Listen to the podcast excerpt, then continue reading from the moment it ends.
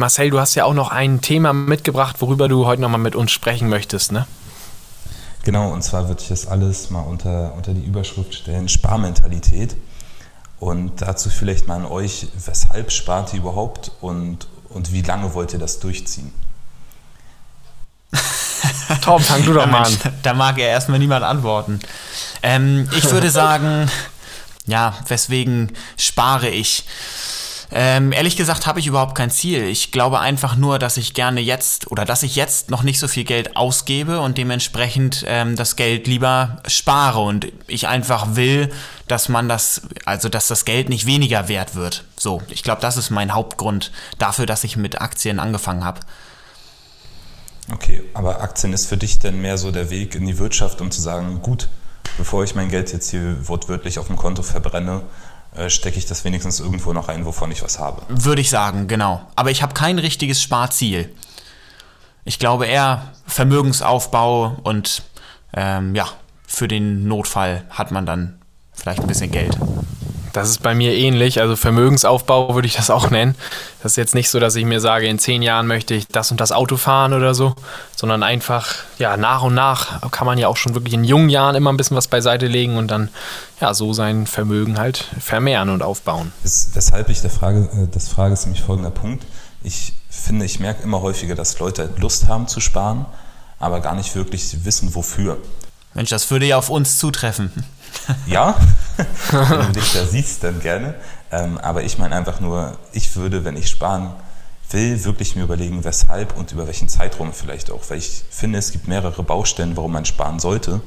Und selbst wenn es nur der Punkt ist, dass man sich überhaupt erstmal einen Notgroschen aufbaut, ähm, und das habt ihr ja wahrscheinlich schon, deshalb ist bei euch denn jetzt ja gerade der Punkt gut. Ich spare, so blöd es klingt, vielleicht ein bisschen ins Leere rein und habe dann irgendwann Kapital, womit ich mir irgendwas kaufen kann. Aber ich finde, man sollte es halt trennen. So ein Punkt wie meinetwegen zum Beispiel Altersvorsorge auch.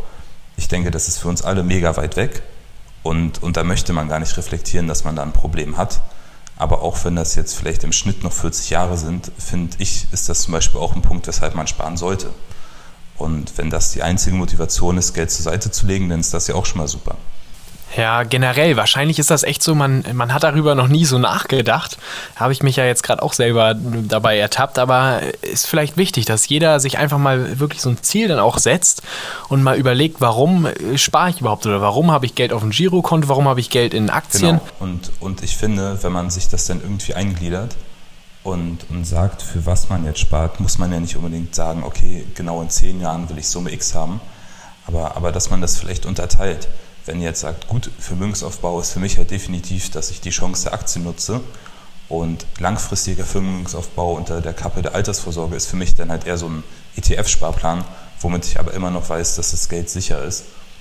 Und das sind auf jeden Fall so Punkte, wo ich finde, sollte man unterscheiden und jetzt nicht am nächsten Tag sagen, gut, ich will sparen, ich lege jetzt mit Aktien los, sondern das sollte halt irgendwie getrennt und differenziert werden weil ansonsten ist vielleicht äh, der Weg über die Aktie doch nicht immer der beste. Ja, ich finde das sehr gut, dass du das mal sagst, ähm, denn ich glaube, viele junge Leute wurden jetzt auch einfach sehr stark verschreckt durch zum Beispiel Wall Street Bets oder ähnliches, denn die dachten, die Mensch, ja hier GameStop, da werde ich jetzt auch mal mein Geld reinbuttern, dann haben sie da wahrscheinlich noch recht viel Geld genommen und jetzt dadurch natürlich auch wahrscheinlich viel Geld verloren. Ähm, ja, und jetzt sagen sie natürlich, nee, Aktien, da bin ich raus, das ist mir zu spekulativ die Börse ist jetzt an denen vorbeigegangen, so für ihr ganzes Leben, glaube ich. Und das ist ja eigentlich auch schade. Deswegen finde ich, sollte man da erst nochmal sich ein bisschen belesen, weil, weil das perfide ist ja irgendwie auch die ganzen Verlierer, äh, wie du es eben genannt hast, posten sogar auf Wall Streets Bett äh, aktiv, wie viel sie verloren haben. Ja. Wenn man sich das mal anguckt, sind das ja teilweise 10, 20, 30.000 Euro, wo ich mir denke, gut, wäre jetzt vielleicht nicht passiert, hätte man sich ein bisschen mehr informiert, und hätte vielleicht mit einem ETF angefangen. Und selbst wenn es dann nur der MSCI World ist oder irgendwas anderes, ähm, wenigstens tastet man sich da langsam ran. Ja, gefühlt sind das genau die, die jetzt zum Beispiel alt sind und äh, die man jetzt fragt, Mensch, handelst du mit Aktien? Da heißt es immer, nee, ich habe früher mal verloren. Und dann fragt man, wo hast du denn verloren? Und dann heißt es ja in der Dotcom-Blase ja, zum Beispiel. Das ist ein Klassiker, ja. Und ähnlich wird es jetzt sein mit den GameStop-Verlierern. Da werden bestimmt viele erstmal keine Aktien mehr anfassen und sich nicht mehr mit der Börse beschäftigen. Und, und das ist ja meistens so, wenn man einmal schlechte Erfahrungen mit irgendetwas macht, dann, dann stellt man das unter alles und sagt, gut, mir ist das jetzt einmal passiert mit irgendeiner Aktie, Aktie und das wird jetzt auch immer genauso weitergehen. Deswegen, äh, ich erzähle zum Beispiel meiner Mutter auch ganz ungern, wann ich wo Geld investiere und spreche da kaum mit ihr drüber, weil ich bei ihr auch das Gefühl habe, dass sie irgendwann mal vielleicht nicht so gute Erfahrungen damit gemacht hat und eben jetzt mir davon abraten würde. Ja, also so sehe ich das auch. Und ich glaube, man muss sich merken, schnell reich werden, das funktioniert nicht, das kann man nicht man ist schon sehr gut, wenn man ein paar Prozente im Jahr mit, seinem, mit seinen Aktien macht. Es gibt nicht kurz mal irgendwie sein Geld verdoppeln. Das funktioniert nicht in der Realität. Zumindest nicht langfristig. Ja, also schnell arm werden ist auf jeden Fall einfacher, das stimmt. ja, da hast du recht. Ja, deswegen vielleicht nochmal als gute Frage, was würdest du als Einsteiger in dein Depot kaufen? Das Würdest ist, du uns das verraten? Das, ja, gerne. Ähm, ich finde es relativ schwer weil ich mich da wirklich nicht mehr reindenken kann. Ich, so, so, so blöd das jetzt vielleicht auch klingt, ich würde gerne wissen, wie es ist, das erste Mal 10% zu machen, äh, wie sehr man sich darüber freut. Aber um auf die Frage zurückzukommen, ich würde wahrscheinlich sogar auch, wenn das, wenn, wenn das für manche Leute nicht der beste Weg ist, irgendwie einen aktiv gemanagten Fonds nehmen, als, als Kerninvestment und drumherum vielleicht ein paar ETFs. Und eigentlich ist es ja relativ egal, welchen man da nimmt wenn man das mal so plump aussprechen darf. Ähm, Hauptsache, man fängt überhaupt damit an, Geld zu investieren. Aber wenn wir mal das Beispiel vorhin auf, von vorhin aufgreifen, dann würde ich wahrscheinlich den MSCI World nehmen und vielleicht drumherum ein paar Rohstoffe oder allgemein ein paar Branchen, die, die aus der Sicht des Anlegers auch noch in 20 Jahren existieren werden. Meinetwegen sowas wie ein, ein Wasserfonds oder ähnliche Rohstoffe. Ja, also du würdest das Risiko da auf jeden Fall auch ein bisschen streuen und nicht nur dir da zwei, drei Aktien reinlegen, sondern wirklich ja, breit, breit diversifizieren das Depot. Ne? Ich, ich würde sagen, Aktien sind gut für die Leute, die vielleicht schon Depot haben und ansonsten auch gut abgesichert sind und dann kann man gerne damit anfangen. Oder man hat halt wirklich sehr viel Zeit und sehr viel Interesse, äh, dann kann man auch gerne von vornherein mit Aktien anfangen. Aber ansonsten würde ich das wahrscheinlich sogar lassen. Ja, Marcel, du hast gerade Wasser erwähnt. Ähm, ist das vielleicht auch wirklich was für die Zukunft? Wasser als Rohstoff, sage ich mal. Genau, also das hört sich vielleicht relativ banal an, aber vielleicht davor erstmal die Frage, wisst ihr, wie viel von dem ganzen Wasser, was es auf der Erde gibt, Süßwasser ist? Ähm, ganz geringer Teil, oder? Also ich genau. glaube, es gibt ja ganz, ganz viel Salzwasser in den Ozeanen und so und das, um das zu verwenden, muss es ja auch erstmal entsalzen durch diese ganzen Anlagen, die es da gibt. Ne? Genau, und reines Süßwasser, was es gibt auf der Erde, sind ungefähr 3%. Und insgesamt Trinkwasser, also trinkbares Wasser, haben wir auf der Erde 0,02 Prozent. Und äh, das vielleicht als Begründung, warum Wasser so ein cooler Rohstoff ist. Äh, da gibt es nämlich einige Fonds, die sich darauf, darauf spezialisieren, dass sie sagen, gut, äh, wir nutzen jetzt Wasser als Rohstoff und investieren in Unternehmen, die das Wasser oder den Wasserverbrauch so gering wie möglich halten. Ähm, zum Beispiel sowas wie Beyond Meat auch, die sind da ganz vorne mit dabei.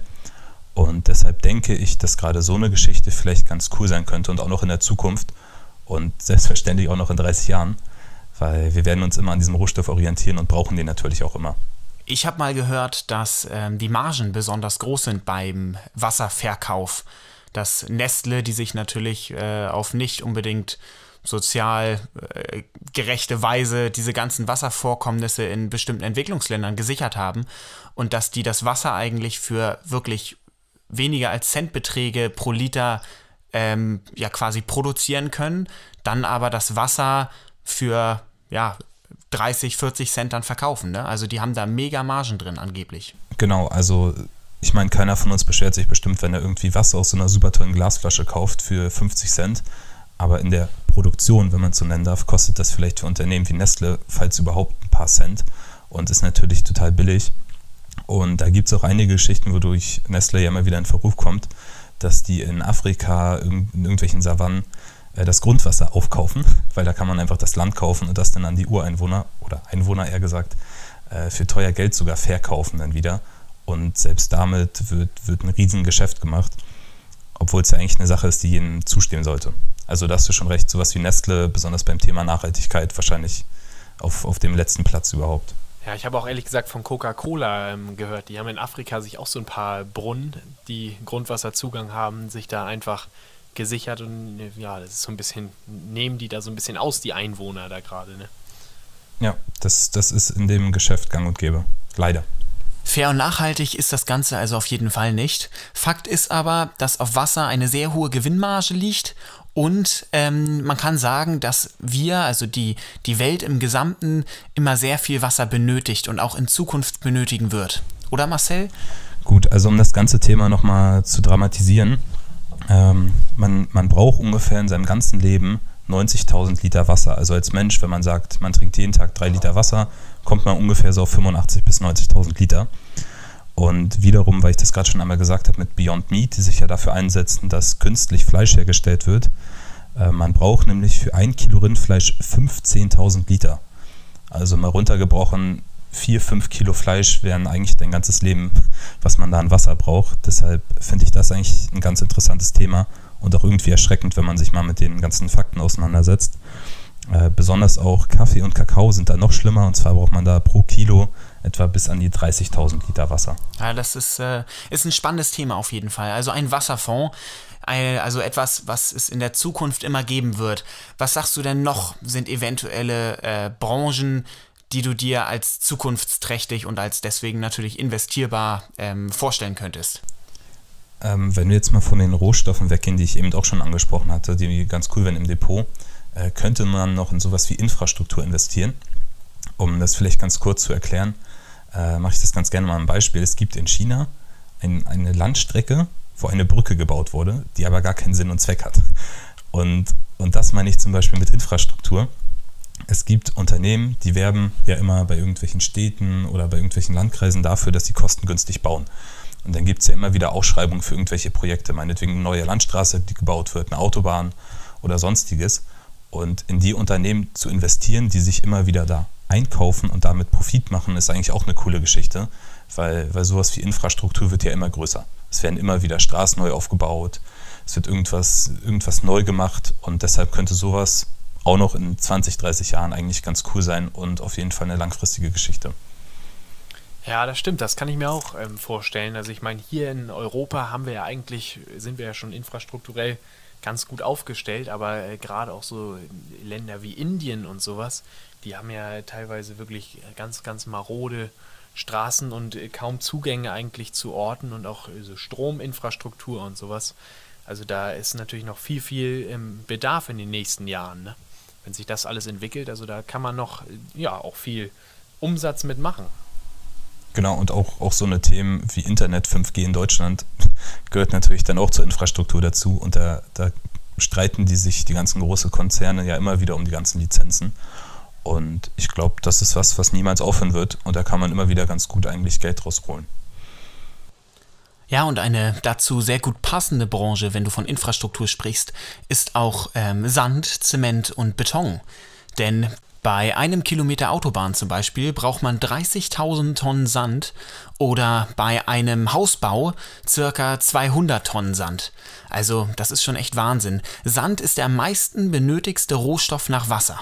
Und dementsprechend steigen auf jeden Fall auch so Kieswerke und Betonwerke und Zementwerke, das ist quasi wie das nächste Gold, aber auch ähm, Land im Allgemeinen. Ne? Also Firmen, die viel Land besitzen, die sind auch, glaube ich, äh, zukunftsträchtig. Denn zum einen muss man Rohstoffe natürlich irgendwo rausholen und zum anderen braucht man Land zum Bauen.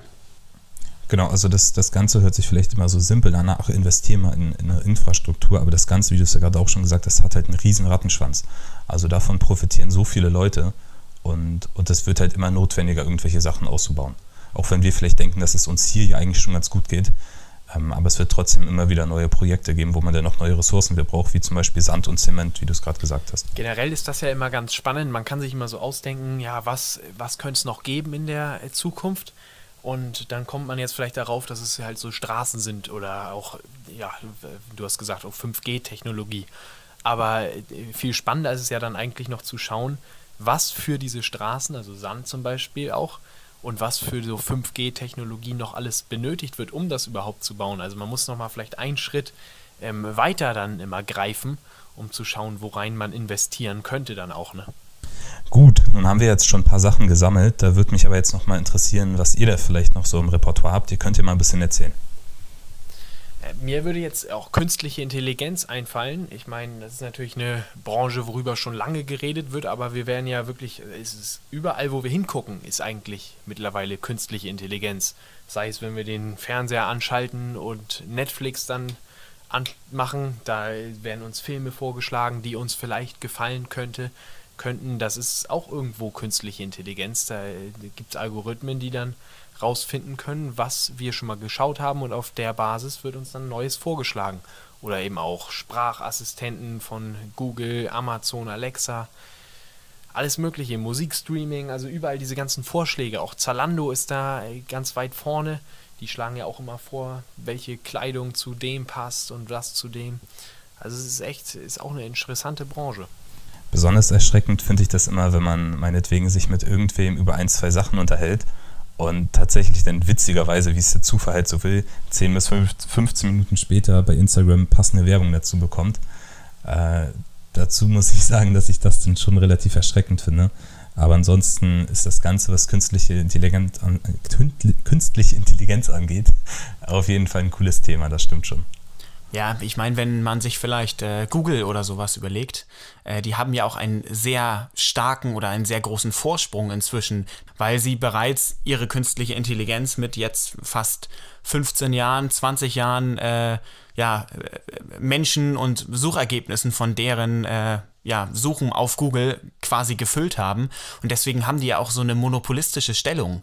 Da kommt ja kaum noch einer ran. Jeder kennt das ja, wenn man bei Bing etwas sucht bis man da eigentlich zu der richtigen Adresse kommt, ist das immer ähm, ja, eher schwierig. Deswegen greift man immer am Ende auf Google zurück und nicht auf die Suchmaschine von, von Microsoft, einfach weil deren künstliche Intelligenz einen, einen deutlichen Vorsprung hat.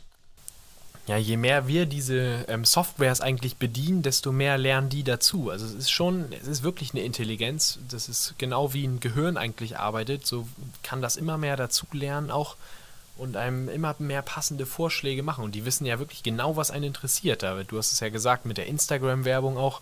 Das ist, erstaunlich. Man guckt nur einmal nach und schon hat man noch 20 andere Artikel, die wirklich auch cool sind und einem ja auch wirklich gefallen. Genau, und man kann, man kann Google halt nicht mehr einholen, ne? Die haben halt so einen großen Vorsprung, dass man, ja, wie gesagt, kein passendes Konkurrenzprodukt mehr ähm, ja, richtig erstellen kann. Folglich ist Alphabet auf jeden Fall eine Standardaktie im Depot. Und wenn wir jetzt mal vielleicht von dem Thema Marketing oder Suchmaschinen weggeht, finde ich, sieht man das auch immer mehr in Fabriken, weil was wollen nun mal sämtliche Unternehmen? Zwar immer die Kosten drücken, und da kommt ja auch immer mehr das Thema auf von Robotik und da spielt ja auch künstliche Intelligenz mit rein. Und ich finde, da sieht man das halt auch immer mehr, dass Sachen ausgebaut werden, dass Produktionen schneller funktionieren. Und das geht halt nun mal nicht ohne irgendwie einen Roboter an der Seite. Und ich denke mal, deswegen ist das auch ein ganz, ganz spannendes Thema und auf jeden Fall auch was für die Zukunft. Ja, zum Abschluss können wir vielleicht noch einmal das Thema Versicherungen ansprechen. Das fand ich ganz interessant. Ähm, das hast du ja am Anfang äh, gesagt, Marcel. Ähm, und da sind wir gar nicht weiter drauf eingegangen. Vielleicht können wir das jetzt hier nochmal zum Ende machen. Ähm, wo wir über die Sparmentalität gesprochen haben und über Branchen, die in der Zukunft vielleicht ähm, gut sein könnten und in die man gut investieren kann. Wie ist das äh, mit der Versicherung? Wie macht ihr das denn bei, bei eurer Firma? Also ich muss ganz klar dazu sagen, ist auf jeden Fall nicht ein beliebtes Thema. Aber ich würde es auch irgendwie falsch finden, wenn man Leuten jetzt dazu redet, hey, du verdienst 2000 Euro, davon hauen wir jetzt jeden Monat vielleicht 300, 400 in irgendein Depot, in irgendwelche Investments. Aber alles drumherum ist halt nicht abgesichert. Und genau da kommt das halt ins Spiel. Ich finde zum Beispiel, was zu jedem Investment einfach zwanghaft dazugehören muss, ist eine Berufsunfähigkeitsversicherung. Weil, weil dass man sein Investment von dem Geld bezahlt, was man durch den Beruf verdient, ist, denke ich mal, klar. Und wenn der nicht abgesichert ist, ist dementsprechend auch nicht das Investment abgesichert. Und da geht es halt irgendwo für mich los und hört dann bei dem Thema Altersvorsorge auf, weil klar ist es schön, ein volles Depot zu haben, aber, aber es gibt halt das Problem mit dem demografischen Wandel und das wird halt nun mal nicht besser, besonders für uns. Und dann mit 67 aufzuwachen und zu merken, dass man halt nur 30 Prozent vom Staat bekommt, ist halt vielleicht nicht ganz so schön. Und deswegen finde ich, sollte man ganz klar aufteilen zwischen Investment in der freien Anlage und halt in der Altersvorsorge, weil da hat man sämtliche Sanktionen, sei es Steuervorteile oder sonstige Zulagen vom Staat, die man auf jeden Fall auch nutzen sollte.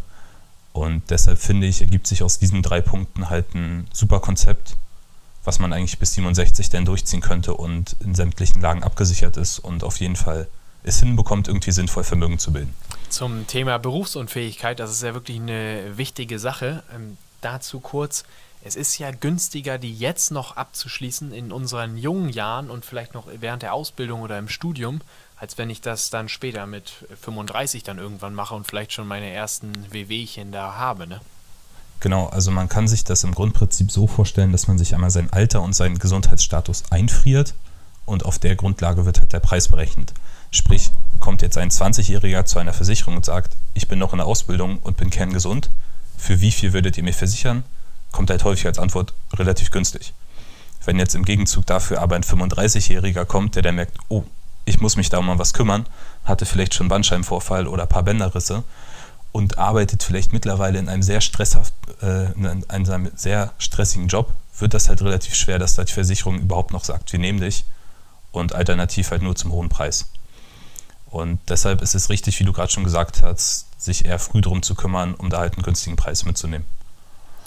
Was sagst du zu Sachen wie Riester-Rente oder äh, ja, äh, dass man so etwas für die Altersvorsorge wählt? ist ein schwieriges Thema, weil man muss für jede Person einzeln prüfen, wo ist was sinnvoll. Es gibt halt verschiedene Modelle. Bei dem einen spart man Steuern in der Rente, sprich man zahlt nur um die 10% vielleicht auf seine ganzen Erträge, was ja beim Depot nicht so wäre. Dann gibt es noch eine Variante, wo man die Beiträge, die man jetzt zahlt, jedes Jahr in der Steuererklärung angeben kann und somit Geld zurückbekommt.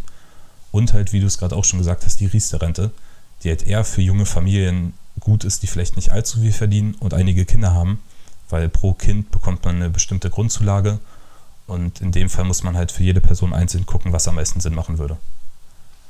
Okay.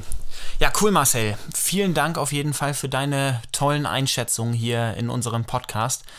Wir freuen uns, dass du auf jeden Fall bei uns warst und du bist ja auch ein besonderer Gast, weil du unser erster warst. Dementsprechend werden sich bestimmt unsere Zuhörer immer an dich erinnern. Ähm, ja, wir hoffen, dass wir dich irgendwann auf jeden Fall nochmal äh, wieder begrüßen dürfen und äh, dass du vielleicht nochmal kommst zu uns als Gast. Äh, denn ich hoffe, auch dir hat es gefallen. Sehr gerne, es hat mir auf jeden Fall sehr viel Spaß gemacht. Und äh, notfalls wiederholen wir das einmal im Jahr und zünden uns dann nächstes Jahr halt die erste Kerze an und machen daraus ein kleines Jubiläum. Sehr gut, ja, das machen wir. Das wird dann das erste Jubiläum in unserem Podcast bei Fischers Investment hier. Gut, dann bedanke ich mich und wir sehen uns spätestens nächstes Jahr wieder. Also, ciao, ciao und bis zum nächsten Mal bei Fischers Investment. Fischer.